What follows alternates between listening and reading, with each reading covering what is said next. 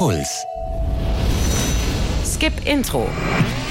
Der Serienpodcast mit Vanessa Schneider. Servus, schön, dass ihr wieder dabei seid. Ich habe eine neue Kurzkritik für euch. Zu einer neuen True Crime Serie, die mich so richtig mitgenommen hat. In Unbelievable von Netflix geht es um eine Reihe von Vergewaltigungsfällen in den USA, die tatsächlich so passiert sind. Und es geht um die vielen traumatischen Erlebnisse, die die Opfer von sexualisierter Gewalt in unserer Gesellschaft oft machen müssen, wenn sie sich der Polizei anvertrauen.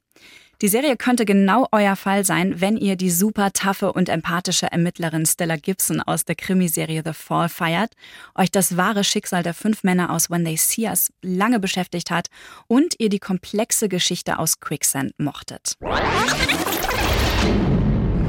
Keine entblößten Brüste, kein schmerzverzerrtes Gesicht, keine Tränen. Die grausame Tat, die im Mittelpunkt von Unbelievable steht, wird nie im Detail gezeigt.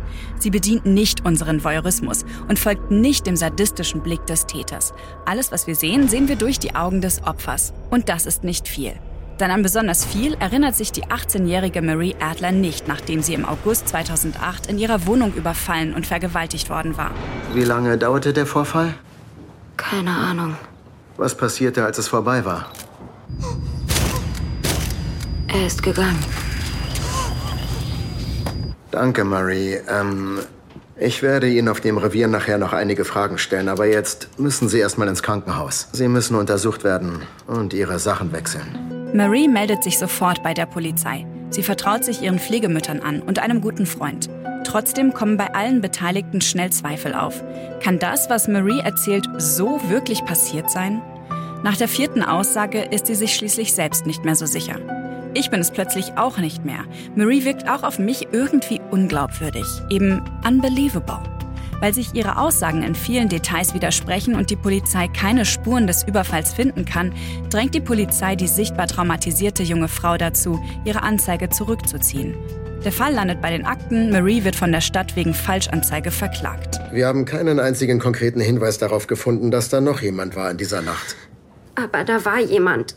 Mary, ich würde gern etwas klarstellen, das ist mir wichtig. Wir halten Sie nicht für einen schlechten Menschen. Absolut nicht. Aber in Anbetracht der Unstimmigkeiten in Ihrer Geschichte und des Mangels an Beweisen wird das hier zu einem Puzzle, das wir schwer zusammenfügen können. Marie Adler heißt in Wirklichkeit anders. Ihre Geschichte ist aber so wahr wie unglaublich. Genau wie die der beiden Polizistinnen, die Maries Vergewaltiger ins Gefängnis bringen. Drei Jahre später wird der Täter im Nachbarstaat gefasst. Bis dahin hatte er, ohne Spuren zu hinterlassen, in verschiedenen Polizeibezirken und Bundesstaaten fünf weitere Frauen überfallen und vergewaltigt. Bei den Ermittlungen in einem dieser Fälle erfährt die Kommissarin Karen Duval zufällig von einem ähnlichen Fall ein paar Orte weiter. Zusammen mit Grace Rasmussen, einer knallharten Polizistin, fahndet sie erst auf eigene Faust, dann in einer Sondereinheit nach dem Täter.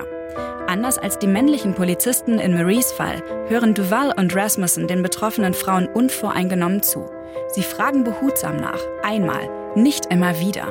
Sie weisen auf Hilfsangebote hin und erkundigen sich später, ob es den Frauen gut geht. Ich bin Detective Karen Duval.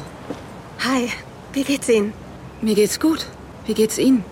Haben Sie irgendwelche Verletzungen? Möchten Sie zu einem Sanitäter? Nein, ich wurde schon untersucht. Alles gut. Wenn sich das verändert, sagen Sie es ruhig. Sie spüren vielleicht erst später etwas.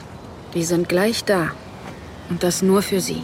Wie diese komplizierten Sexualdelikte aufgeklärt wurden, was das Trauma der Vergewaltigung mit den Opfern anrichtet, wie unterschiedlich es sich äußern kann und warum das männlich geprägte Polizeisystem die Ermittlungen in diesen Fällen oft selbst behindert, all das zeigt Unbelievable ungewohnt sensibel und eindringlich in zwei verschiedenen Handlungssträngen, die erst ganz am Ende aufeinandertreffen. Die Serie basiert auf einem mit dem Pulitzerpreis ausgezeichneten Artikel. Und wie der verzichtet auch die Serie auf einfache Erklärungen, Schwarz-Weiß-Malerei und Schuldzuweisungen. Überhaupt. Die Serie umgeht vieles, was wir von Krimiserien gewohnt sind. Sie stellt die Erfahrungen der Opfer in den Fokus der Geschichte, aber auch der Kamera und damit viele übliche Vorstellungen von Vergewaltigungsfällen mit Fakten und Kontext auf den Kopf. Und sie konfrontiert uns vor den Bildschirmen mit unseren eigenen Vorbehalten und der Frage, warum unsere Gesellschaft so oft nicht bereit ist, Betroffenen von sexueller Gewalt zu glauben und ihnen wirklich zuzuhören. Niemand unterstellt jemandem, der beraubt wurde, er würde lügen. Oder jemandem, dem das Auto gestohlen wurde, das gibt es nicht. Aber bei sexueller Nötigung? Wie auch immer. Die Serie ist nicht leicht zu ertragen, aber sie ist so fesselnd und mitfühlend erzählt, dass es schwerfällt auszuschalten. Das liegt vor allem an den drei fantastischen Hauptdarstellerinnen, Caitlin Dever, Toni Collette und Merritt Weaver, die ihren sehr komplexen Figuren viel Tiefe und Verletzlichkeit geben. Aber auch an dem tollen Drehbuch von Susanna Grant, das die Balance zwischen spannendem, unterhaltsamen Krimi und sensiblem Drama perfekt hält und uns so immer wieder Raum zum Nachdenken und zum Atmen gibt, manchmal sogar zum Schmunzeln.